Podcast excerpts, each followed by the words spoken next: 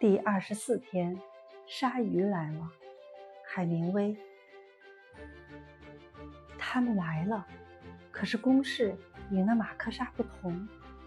一条加朗诺一转身子，潜入小船底下，一面挣扎，一面撕咬鱼肉。老人觉得小船为之震撼。另一条睁着他那细长的黄眼睛望着老人，接着。